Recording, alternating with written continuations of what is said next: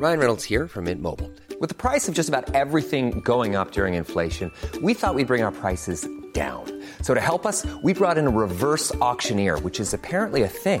Mint Mobile unlimited premium wireless. Ready to get 30, 30, bit to get 30, bit to get 20, 20, 20, bit to get 20, 20, bit to get 15, 15, 15, 15 just 15 bucks a month. So, Give it a try at mintmobile.com slash switch. $45 upfront for three months plus taxes and fees. Promo for new customers for limited time. Unlimited more than 40 gigabytes per month. Slows. Full terms at mintmobile.com.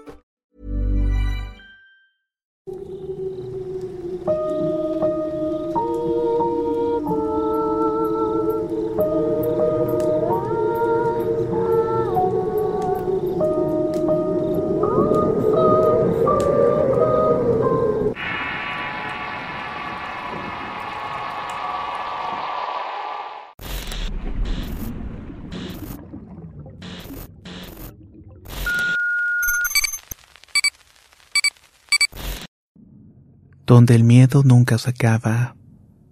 Historia basada en la anécdota de Javier Gutiérrez, escrita y adaptada por Avocatos para Relatos de Horror y El Rincón Paranormal. Antes de iniciar con mi anécdota quiero aclarar que por mucho tiempo me declaré un total escéptico. Me resultaba muy difícil el asimilar la existencia de seres distintos a los de plano físico. Sin embargo, debido a unos hechos, mi perspectiva cambió unos 360 grados. Y aunque los pensamientos racionales me invaden la mente y quieren hacerme creer que lo que vi quizás no ocurrió, que quizás solamente fue mi pura imaginación, algo muy dentro de mí me dice todo lo contrario. Me llamo Javier, soy mecánico y trabajo para una empresa especializada en rescate y auxilio de vehículos automotores varados en ruta. Mi anécdota se sitúa en julio del 2014. Recuerdo la fecha con exactitud porque fue un día después de la victoria de Argentina a Holanda por penales. Aquel jueves por la tarde llamaron a mi empresa para solicitar asistencia urgente a medio camino del trayecto de las localidades de Generales Güemes y Metán. Salí de la capital salteña cerca de las 19 horas y serán entre unos 40 a 60 minutos de viaje hacia el destino. Llegué y me encuentro con Marcos. El tipo estaba desesperado y no había tenido el mejor de los días. El motor de una maquinaria agrícola se había dañado, además había pronóstico de una fuerte y pronta tormenta de granizo. Si no se actuaba rápidamente, la cosecha tenía el riesgo de perderse. Marcos había conseguido el repuesto, pero había que buscarlo en la provincia de Catamarca. Esa tarde salió toda presa en una camioneta, pero a medio camino el vehículo comenzó a sacar humo y tuvo que detenerse completamente. Abro el capo y me pongo a revisar la camioneta ante la mirada atenta de Marcos en los minutos le explico que no había forma de arreglar el problema. El motor del vehículo estaba prácticamente fundido. Sin perder el tiempo, el tipo me propuso que lo llevara a mi vehículo hasta Catamarca y trajéramos el repuesto que había comprado. Aun cuando en un primer momento quise negarme, llamé a la empresa para comentar los sucesos. Me dijeron que caía a mí la decisión de viajar o no. Terminé aceptando quizás por observar la desesperación del sujeto. Arreglamos un preso y nos marchamos del lugar, hicimos escala en Metán para cenar y abastecernos con unos víveres para el trayecto e iniciamos el viaje. Durante unos 45 minutos todo fue de lo más normal. Con mi acompañante no dejábamos de hablar emocionados por la final del Mundial. Después de tantos años, Argentina volvió a ser finalista. Marcos desprendía un halo de buen tipo. No se cansaba de agradecerme el favor que le estaba haciendo. Sin embargo, ese viaje y esa noche nos marcaría a ambos. En un momento determinado, Marcos me pide que baje un poco la velocidad y observe lo que estaba más adelante. Respondo a su petición y a medida que el vehículo avanzaba pude observar a una persona parada en medio del camino. Pongo las luces en alta y caemos en cuenta que se trataba de una mujer vestida con harapos. Su rostro se desdibujaba por la bola de pelos enmarañadas en su frente. ¿Qué es lo que hacemos? preguntó Marcos. No sé, respondí. Vámonos, vamos, vamos, esto no es normal, replicó. Impulsado por el temor, clavé el pedal en la camioneta y simultáneamente la mujer comenzó a correr y a gritar desaforadamente hacia nosotros. La verdad no sé cómo lo hizo. Cuando estuvo centímetros de chocar frente al vehículo se desvaneció y apareció al costado de la ruta. Luego de eso gritó y se fue corriendo monte adentro. No hizo falta que me dijeran algo. Instintivamente puse la cuarta y aceleré todo lo que pude. Aún estábamos recuperándonos de la impresión cuando Marcos me grita. Es imposible, Javier. Decime por favor que esto no nos está ocurriendo. Freno en seco y mis ojos todavía la estaban viendo. No lo podía creer.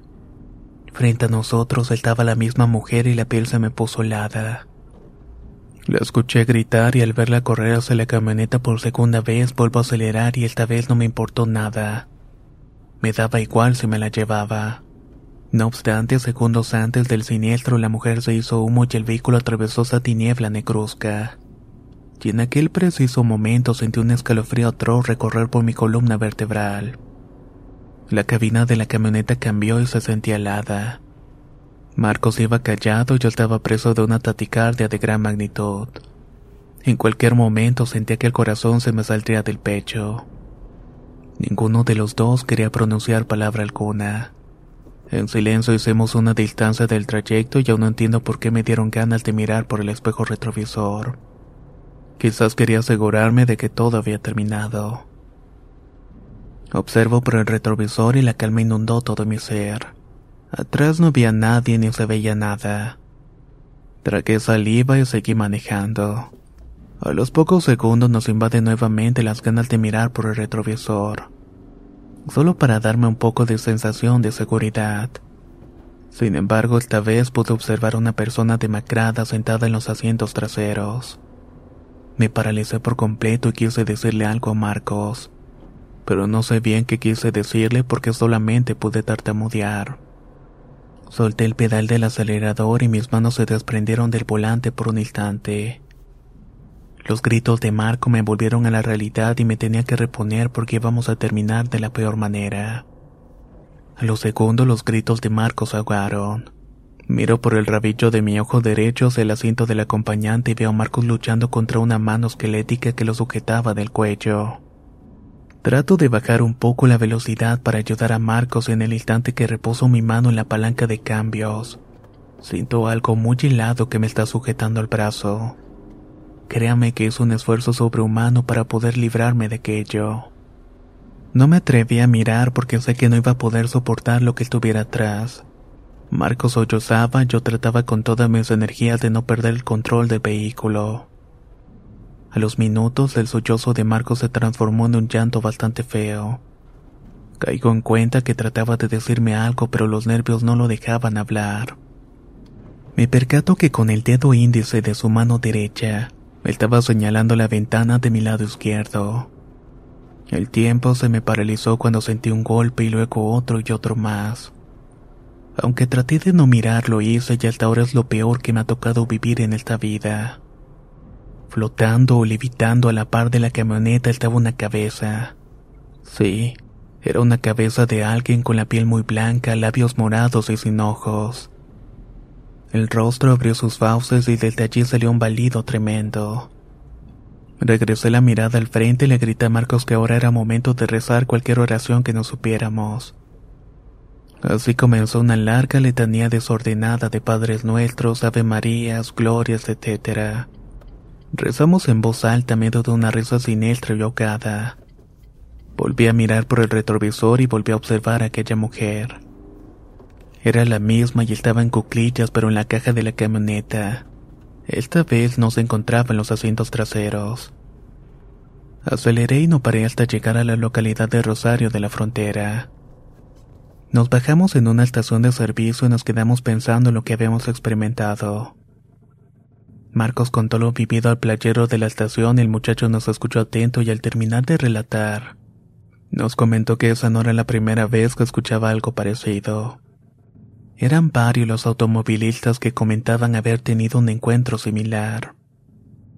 No encuentro una razón que me satisfaga con respecto a mi historia, porque esa mujer así como apareció se desapareció de la nada.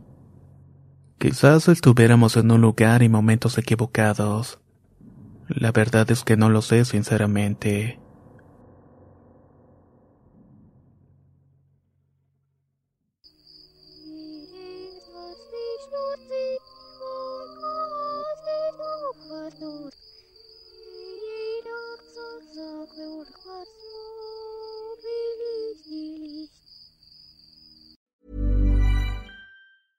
Hey, folks, I'm Mark Marin from the WTF Podcast, and this episode is brought to you by Kleenex Ultra Soft Tissues, your ally to help tackle your allergy symptoms this season. I love the change of seasons, but nobody loves pollen and all those other things floating in the air that make you sneeze during this nice weather. Kleenex Ultra Soft Tissues are hypoallergenic and allergist approved, so fight back against watery eyes and runny noses without worrying about irritating your skin. For this allergy season, grab Kleenex and face allergies head on. Even when we're on a budget, we still deserve nice things. Quince is a place to scoop up stunning high end goods for 50 to 80% less than similar brands. They have buttery soft cashmere sweaters starting at $50, luxurious Italian leather bags, and so much more. Plus, Quince only works with factories that use safe, ethical, and responsible manufacturing. Get the high-end goods you'll love without the high price tag with Quince. Go to quince.com/style for free shipping and 365-day returns.